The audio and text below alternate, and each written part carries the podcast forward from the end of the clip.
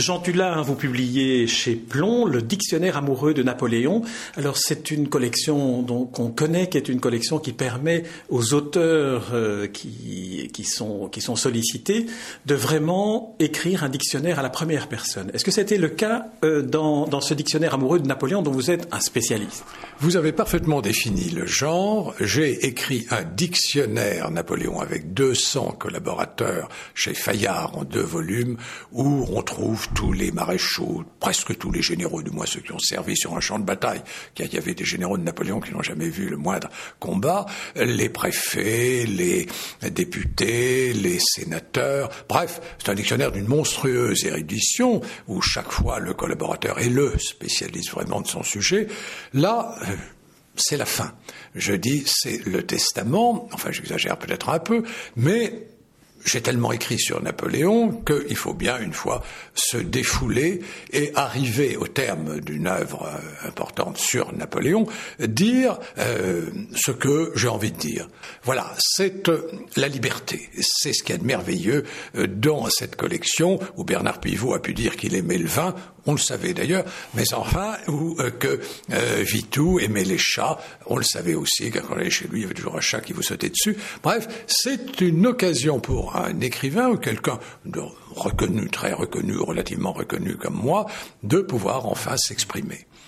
Alors, est-ce que l'historien, c'est-à-dire le, spécialiste pointu que vous êtes, n'est pas un peu euh, perturbé par le fait de ne plus être tenu à l'exhaustivité ni à l'objectivité? Alors, à l'exhaustivité, effectivement, euh, c'est toujours l'angoisse, parce que même dans le dictionnaire euh, Napoléon, il y a un ou deux généraux que j'ai oubliés. Il y en a un qui s'est suicidé un peu tôt, alors je ne sais pas pourquoi il nous a échappé. Bref, il y a toujours l'exhaustivité. L'objectivité, j'ai toujours été, on peut me reprocher beaucoup de choses, vis-à-vis de Napoléon, ni hagiographe, ni euh, critique. je me suis efforcé de donner une image correcte, telle que je pensais qu'elle elle était exacte, de Napoléon. Là, c'est un peu euh, différent. Je peux employer le mot je. Dans une thèse, vous ne dites jamais je. À l'extrême rigueur, on dit on, on, on, mais je, le moi est haïssable, disait Pascal. Donc, pas de subjectivité dans, euh, euh, mes livres savants. Le dictionnaire amoureux, là, je peux dire, ben oui, j'aime. Je peux aussi privilégier euh, certains angles euh, qu'on avait, que j'ai négligés auparavant dans mon œuvre. Je prends par exemple les animaux. Euh, j'aurais, tiens, j'aurais pu faire un dictionnaire amoureux des animaux. là, vous avez beaucoup d'animaux ou d'insectes. Je commence par abeilles. Abeilles et L'abeille, c'est le symbole de Napoléon, c'est sur le manteau du sacre, etc. Eh bien, euh, d'où venaient euh, ces abeilles? Elles venaient de la tombe de Chilpéric, un roi mérovingien. Et au fond, cela voulait montrer que Napoléon souhaitait renouer par-dessus les Capétiens avec les Mérovingiens, qui avaient été la première dynastie régnant en France. Donc, l'abeille. Mais l'abeille qu'on a trouvée dans la tombe de Chilpéric, quand on la regarde de très près, on s'aperçoit que c'est peut-être pas une abeille, que c'est peut-être un symbole phallique, une chose que je n'aurais jamais osé écrire dans un livre savant, et où là, je peux me défouler. Il y a un autre article qui est Fortuné. Fortuné, les gens ne le connaissent pas, c'était le carlin de Joséphine. C'était son chien favori qui lui avait permis, lorsqu'elle était emprisonnée au Carme, de négocier avec l'extérieur et de glisser des messages dans le collier du chien qui sortait, le gardien s'en fichait éperdument de voir ce chien qui entrait et qui sortait, et donc elle correspondait ainsi avec l'extérieur. Alors quand Bonaparte l'a épousée et s'est glissé plein de volupté dans la couche conjugale, il a tout à coup senti une douleur au mollet, a poussé un cri. C'était le Carlin qui était au fond du lit. Et donc, euh, ce Carlin euh, trouvait cet intrus euh, dont il était jaloux, inadmissible, et Bonaparte a dû battre en retraite, laisser la place au Carlin, et vous voyez, c'est la première défaite de Bonaparte. Donc, alors il y a ce que je dis aussi, qui est une chose quelle personne n'a songé, Napoléon n'a pas d'animaux domestiques.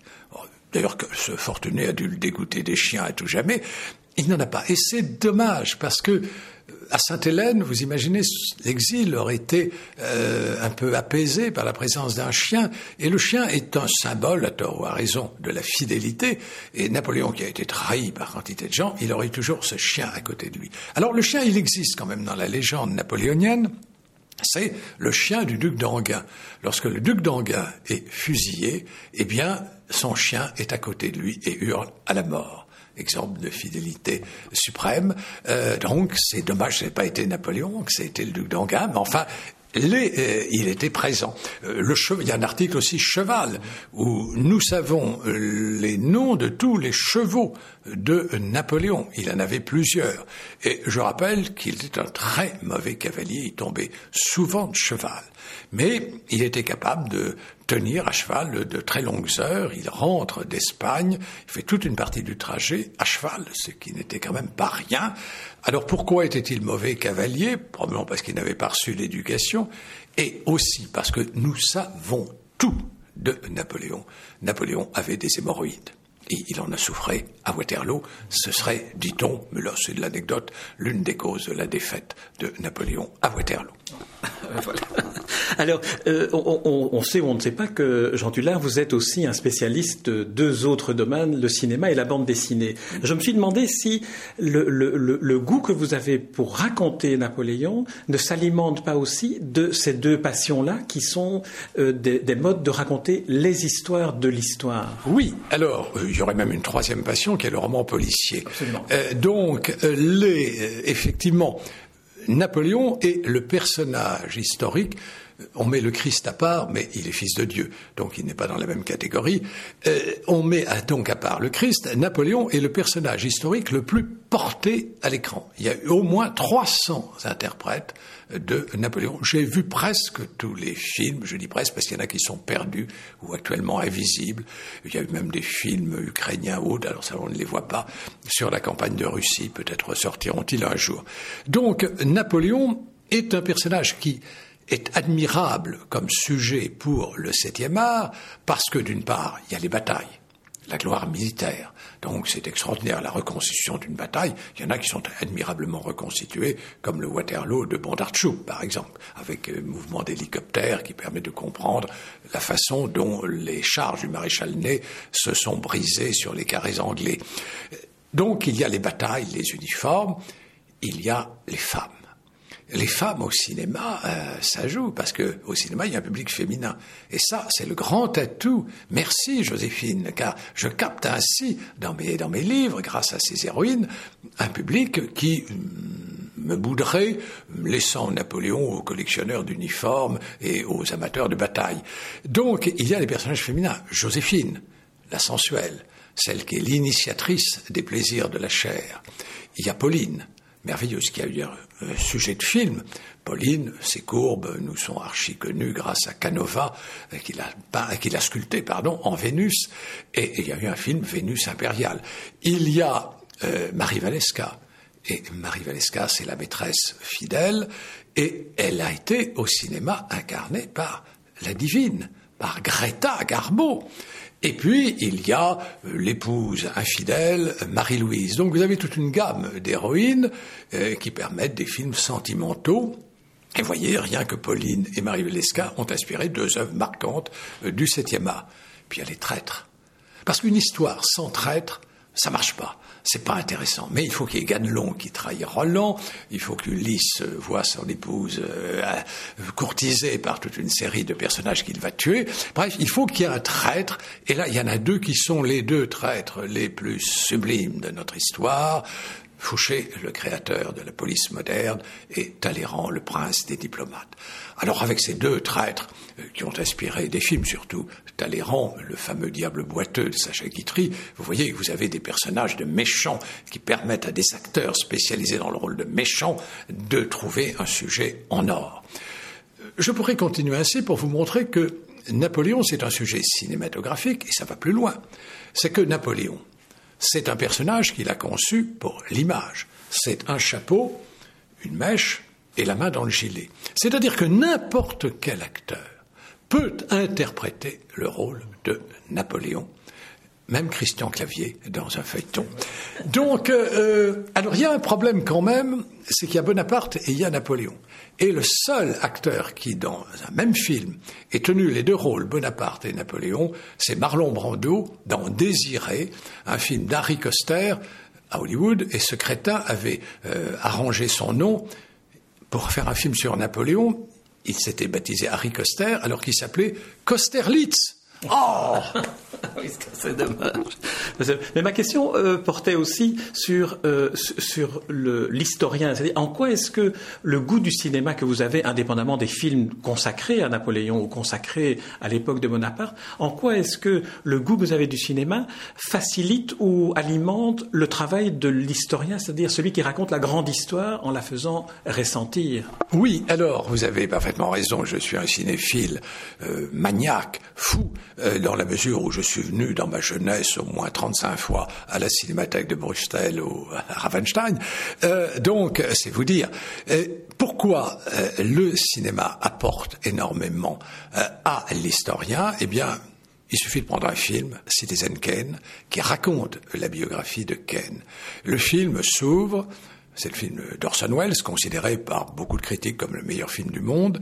Le film s'ouvre sur une grille où il y a écrit No trespassing.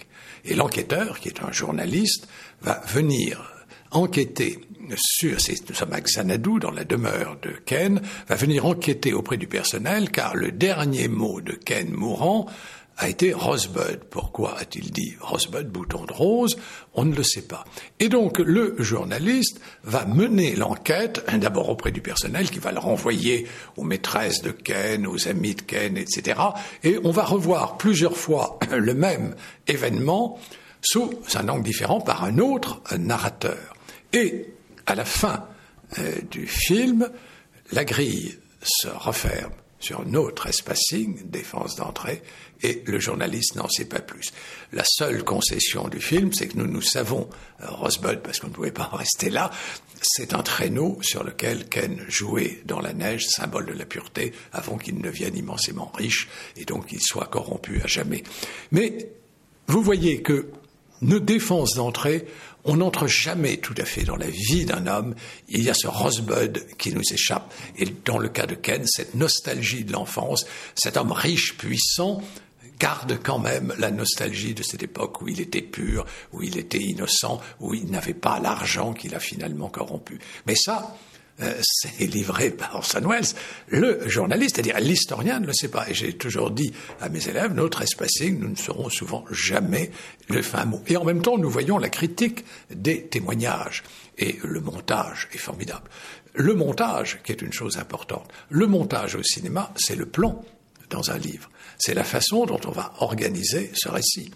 Euh, on peut euh, souvent commencer Napoléon par la bataille de Waterloo par exemple.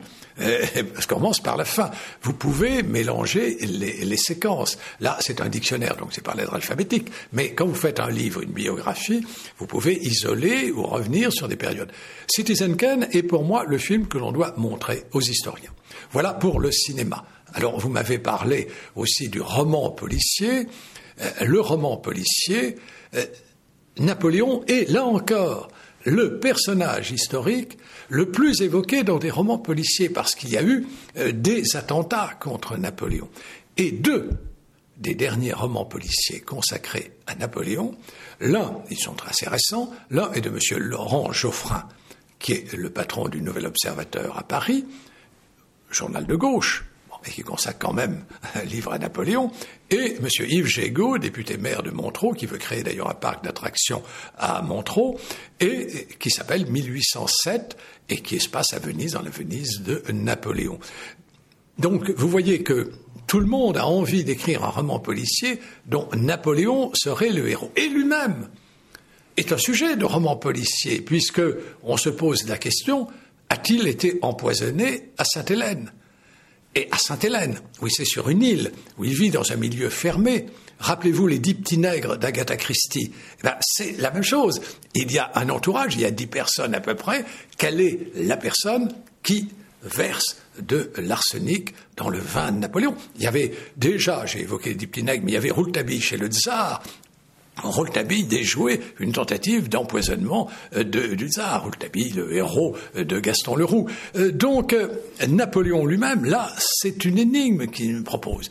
Alors, je m'empresse de vous dire qu'il n'a pas été empoisonné à l'arsenic parce que on trouve bien de l'arsenic dans des cheveux de Napoléon coupés à Sainte-Hélène, mais on trouve de l'arsenic dans, des, dans des cheveux coupés en 1805 dans des quantités presque voisines, ce qui signifie que l'assassin aurait commencé à empoisonner euh, Napoléon en 1805 et n'aurait achevé son travail qu'en 1821. Comme empoisonneur, il faut dire qu'il n'était pas très doué.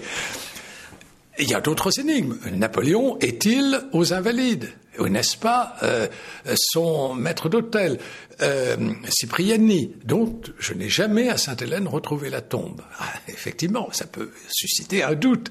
Et euh, Napoléon, alors, se serait évadé de Sainte-Hélène. Vous voyez, il y a un côté John Le Carré, il y a beaucoup de choses. Alors, Napoléon, héros de bande dessinée, mais sans arrêt maintenant, on sort des vies de Napoléon en bande dessinée. On vient d'adapter précisément en bande dessinée la bataille de Patrick Rambaud qui fut pris Goncourt et qui évoque ce, c'est la bataille de Wagram, ou plus exactement celle qui précède Essling, et c'était le roman que devait écrire Balzac et que Balzac n'a pas écrit, et donc Rambaud a écrit, et on le fait en bande dessinée avec, bien entendu, parce qu'il faut toujours une touche d'érotisme, deux ou trois scènes de viol, enfin très, très suggéré. Mais enfin, Vous aviez aussi remercié l'érotisme de, de l'épouse de Napoléon au début de cet entretien, donc c'est quand même... Alors j'aimerais euh, qu'on en prie peut-être sur la, sur la littérature. Euh, vous avez cité Balzac, mais vous citez aussi Victor Hugo dans votre dictionnaire amoureux, en évoquant chez lui trois époques dans la manière dont il euh, apprécie ou déprécie Napoléon. Est-ce que ce sont, est-ce que vous pouvez nous dire quelles sont ces trois époques et alors, euh, Victor Hugo, c'est le chantre euh, par excellence de Napoléon, parce que tout le monde connaît Il neigeait, Waterloo, Waterloo, mort de plaine. Bref, euh, c'est Victor Hugo. Balzac est admirable. Je mets Balzac au-dessus dans une ténébreuse affaire. Alexandre Dumas a lui aussi évoqué Napoléon, mais c'est Hugo. Alors, Hugo, c'est un personnage qui connaît bien la période, parce que son père, général Hugo, a été un général de, de, la Révolution et un général de Napoléon. Simplement, il sert peu avec Napoléon parce qu'il passe au service de Joseph à Naples et c'est lui qui va faire prisonnier le fameux bandit Fra Diavolo. Il a laissé d'ailleurs des mémoires. Donc Hugo est fasciné par Napoléon, pour Napoléon par son père, mais sa mère, elle, est plutôt royaliste. Et elle, est, euh, elle a été l'amie d'un général, Lahorie, qui sera compromis euh, dans la conspiration du général Mallet, le général Mallet ayant annoncé euh, en 1812, au moment où Napoléon était en Russie, que Napoléon était mort devant Moscou et a tenté de s'emparer du pouvoir. Il a été fusillé, et Lahorie aussi, qui était probablement l'amant de Madame Hugo. Alors, c'est la mère d'abord qui l'emporte. Et Hugo est royaliste. Les premières odes de Victor Hugo sont des odes en faveur de, euh, du roi. Et il évoque euh, le, duc d'Anguin, il évoque tous les malheurs des royalistes. Et puis, il y a un moment donné où, en 1823, il lit le mémorial de Sainte-Hélène. On ne peut pas comprendre aujourd'hui ce qu'a été l'impact du mémorial de Sainte-Hélène dans le contexte de la Restauration. Il n'y a plus de gloire militaire. On ne sait plus qu'est devenu Napoléon. Et voilà qu'il ressurgit à travers le mémorial de Sainte-Hélène, et il ressurgit, on, raconte dans le mémorial sa captivité à Sainte-Hélène. Et c'est Prométhée, sur son rocher, cet homme qui couchait euh, au Kremlin, qui couchait à Schönbrunn, qui couchait à Potsdam, euh, qui couchait à l'Escorial, il se retrouve euh, dans 100 mètres carrés d'une île perdue de l'Atlantique, dans une demeure exposée à tous les vents, à toutes les pluies. Bref, Prométhée, enchaîné. Et les romantiques ont été enthousiasmés par cette image. Et voilà que Hugo se met à devenir le chantre de Napoléon. Il ne jure que par lui, et il va, euh, il évoquera même dans Les Misérables la bataille de Waterloo. Enfin, il, parle constamment de Napoléon. Et puis voilà que, troisième étape, en 1851, euh, alors que pas très malin. Louis-Napoléon Bonaparte lui a refusé un portefeuille de ministre de l'Éducation nationale. voilà que Louis-Napoléon fait le coup d'État. Et comme Victor Hugo a boudé, Victor Hugo est arrêté et est exilé. Et alors, du coup, sa vision de Napoléon change. La première, c'était une vision royaliste. La deuxième, c'est la vision romantique du bonapartiste. Il est devenu bonapartiste. Et voilà que maintenant, il devient républicain, car là, Louis-Napoléon a étranglé la République, et donc ça va être les châtiments, et ça va être ce poème sublime, enfin, qui est l'expiation, qui, est vraiment, enfin, ce sont des vers qu'on peut trouver de Mirliton, c'est ronflant, mais ça marche euh, terriblement. L'évocation de la bataille de Waterloo par euh, Victor Hugo dans Les Châtiments, euh, c'est extraordinaire.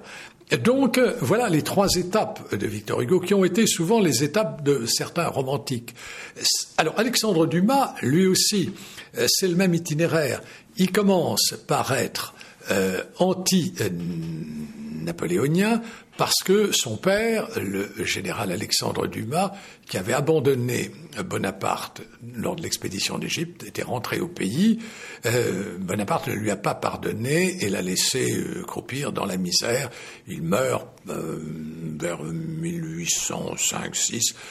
il meurt dans les difficultés financières. Donc, Alexandre Dumas est élevé dans la haine, d'abord de Napoléon. Puis ensuite arrive lui aussi le mémorial, et c'est un romantique, il va écrire une pièce magnifique, euh, Napoléon, il raconte toute la vie de Napoléon sur scène avec Frédéric Lemaître, qui va interpréter le personnage de Napoléon. Donc il devient, euh, alors comme Hugo, un napoléonisant, et puis arrive le coup d'État euh, de, décembre, et lui aussi va passer dans l'opposition, il va même s'exiler, mais les méchantes longues diront, c'est parce qu'il avait des dettes, beaucoup de dettes, et que ce n'était pas du tout par républicanisme. En tout cas, c'est finalement la consécration qu'il reçoit, puisqu'il repose au Panthéon, demeure des grands hommes républicains. Alors j'aimerais qu'on continue un peu dans, la littérature, mais en abordant la manière dont, cette fois-ci, Victor Hugo romancier, Balzac romancier, Stendhal ou d'autres ont évoqué la bataille de, Waterloo. Est-ce que le, roman, la fiction romanesque, n'est pas une manière aussi de comprendre, mais vu à travers les protagonistes de l'histoire plutôt qu'à travers les observateurs de l'histoire, ce qui s'est vraiment passé? Oui, alors euh, évidemment, euh, les romanciers n'y étaient pas. Euh, Stendhal appartient à la génération qui a servi Napoléon. Il a fait la retraite de Russie. Il pouvait parler de la Russie. Évidemment, il n'est ni à Waterloo, ni à Milan, puisque la Chartreuse de Parme s'ouvre sur l'évocation de Bonaparte entrant à Milan et le monde apprenant que César et Alexandre avaient des héritiers. Euh, la personne des soldats de Napoléon, de Bonaparte pour l'époque. Donc euh, Stendhal évoque euh, la bataille de Waterloo vue de l'arrière, vue par quelqu'un qui n'y participe pas. C'est une très grande forme d'honnêteté. Et on sent en même temps l'admiration pour Napoléon. Stendhal, qui a été au début hostile lui aussi à Napoléon, puis par les Daru est entré au service de Napoléon, a été commissaire des guerres, enfin donc dans l'intendance militaire, où il détestait les généraux de Napoléon, et voilà que, avec la Chartreuse, euh, devenu euh, libéral, il euh, exalte le personnage de Napoléon. Alors là, ce qui est intéressant, c'est que c'est vu de l'arrière. Dans le cas de Victor Hugo, il est évident qu'il y en a des pages et des pages sur la bataille de Waterloo au point qu'on s'y perd. Euh, on ne sait plus très bien où on en est, mais c'est grandiose, c'est épique, mais il n'y était pas. Et, donc son récit est vraiment euh, sujet à caution. Ça se lit admirablement, mais euh, quelquefois on perd pied quand même. Mais bon, je n'en ferai pas euh, la base d'un livre que j'écrirai sur Waterloo. Alors le celui qui est le plus intéressant, à mon sens, de tous ces romanciers qui ont écrit euh, sur Waterloo, euh, parce qu'il y a aussi Sacré dans Vanité Fair, euh, l'anglais, alors ça c'est le point de vue anglais. les, le plus intéressant pour moi, c'est Chateaubriand. Chateaubriand, il n'y est pas, mais il n'est pas loin, il est à Gand et il croit, je me demande s'il entendait vraiment, il croit entendre le bruit du canon, la, la, chute des géants, bon tout ça, et tout ça est raconté superbement. Alors, c'est possible qu'il ait entendu. Il y a dans Chateaubriand, des mémoires d'outre-tombe, une scène qui est la plus belle, qui est la plus extraordinaire. C'est lorsque, en 1815, après Waterloo, il rejoint euh, Louis XVIII à Saint-Denis et il attend. Lui, le fidèle, qui est resté fidèle à, Louis XVIII, et voilà que, alors qu'il attend, il voit passer devant lui, le, grillant en quelque sorte l'audience, Fouché et Talleyrand appuyé précisément sur Fouché, et il dépeint cette scène, le vice appuyé sur le bras du crime. Le vice, c'est Talleyrand, le crime, c'est Fouché. Le vice appuyé sur le bras du crime, ça a marqué à tout jamais les deux vieux traîtres. Euh, ils sont estampillés, le vice et le crime. Et je me suis longtemps dit, il a dû l'inventer.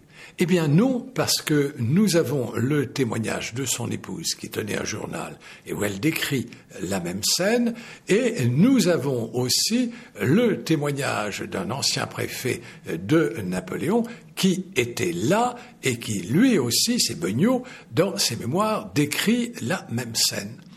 Et euh, donc, il y a eu réellement, et nous savons que, effectivement, Fouché et Talleyrand se sont rendus auprès de Louis XVIII à Saint-Denis. Donc, il a bien vu le fils appuyé sur le bras du crime, et donc, j'en conclus qu'il a bien entendu à Gand le canon de la bataille de Waterloo. Alors Jean Dullard, on vous écouterait pendant, pendant des heures, pendant des heures, mais j'aimerais que, euh, pour conclure cet entretien, vous nous disiez euh, ce que, en écrivant ce dictionnaire amoureux de Napoléon, ce, le bilan que vous tirez des années d'études que vous lui avez consacrées. Vous dites que c'est un, vous écrivez que c'est un testament, mais c'est un mot peut-être un peu, un peu fort. Mais est-ce qu'il y a un élément chez euh, Bonaparte, l'homme, qui, qui, vous a touché, qui vous touche encore, qui fait que vous ne regrettez pas aujourd'hui d'avoir consacré autant d'années à, à l'étudier cet homme, euh, que vous avez découvert, je pense, au, presque par hasard, au enfin vous le racontez au début de vos études d'historien. Euh, je l'ai rencontré à travers la police, ce qui n'est pas à la fois le bon angle, mais en même temps le meilleur, puisque la police de Fouché savait tout, donc d'un seul coup, ayant étudié Fouché et sa police, je savais tout de Napoléon. Euh, c'est vrai que euh, Napoléon est un personnage qui ne peut pas laisser indifférent.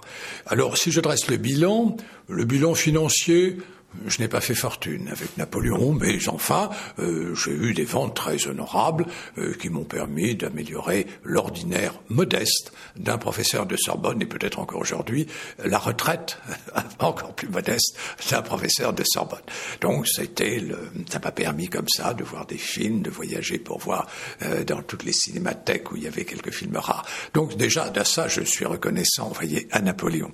ce qui me toucherait le plus euh, dans Napoléon, c'est au fond euh, ce côté, euh, cette infortune conjugale et cette extraordinaire naïveté qu'il a avec les femmes. De toute l'histoire de Napoléon, ce que je retiendrai, c'est en 1797. C'est un jeune officier miteux, il n'a pas d'argent, puceau. Et il veut quand même jeter sa gourme, et il va au Palais Royal. Il va au Palais Royal où il y a toutes les prostituées de Paris, sont là, les prostituées de luxe. Et bien entendu, il voit ses viragots, et lui, le petit officier fauché, il est très intimidé, et il avise tout à coup, dans un coin, une jeune femme, euh, plus fragile, qui n'a pas l'air vulgaire des, autres, euh, qui est timide, qui n'agresse pas les, clients, etc. Alors, il en, il en fait sa proie. Et il s'avance vers elle, et bien entendu, il espère beaucoup, mais en même temps, ce qui est frappant, car il a consigné tout cela c'est extraordinaire. Il l'a consigné euh, dans un récit. Il a écrit tout ce qui s'était passé. Et les questions qu'il lui pose, parce qu'il feint euh, de, l'interroger. C'est comme un sociologue aujourd'hui. Tiens, vous faites, vous êtes prostituée. Alors comment êtes-vous devenu à la prostitution? Euh, Vous savez, toutes ces c'est une véritable enquête sociologique qui va très loin. Comment, comment, dans quelles conditions avez-vous perdu votre pucelage? Enfin, c'est dit carrément dans ce récit. Et la fille lui répond lui répond, euh, il comprend qu'elle est bretonne, etc. Et euh, donc, euh, la conversation continue jusqu'au moment où la fille, doucement, lui dit, il fait froid, allons nous réchauffer chez vous et vous assouvirez votre plaisir. Je trouve que c'est ce qu'il y a avec le vice appuyé sur le bras du crime, peut-être les deux plus beaux textes de l'épopée napoléonienne. Eh bien, Jean Tullard, c'est sur cette, euh, cette histoire dans l'histoire que nous allons conclure cet entretien pour lequel je vous remercie. Je vous remercie également pour ce dictionnaire amoureux de Napoléon, paru chez Plomb dans cette collection que nous apprécions beaucoup et qui nous permettra de découvrir beaucoup d'autres entrées sur Napoléon et peut-être d'aller vers ce livre savant que vous évoquez d'ailleurs dans, dans, le livre en disant si on veut en savoir davantage, allons euh, chez Fayard pour voir lire ce dictionnaire en deux volumes que vous avez dirigé. Merci Jean Tullard. Merci.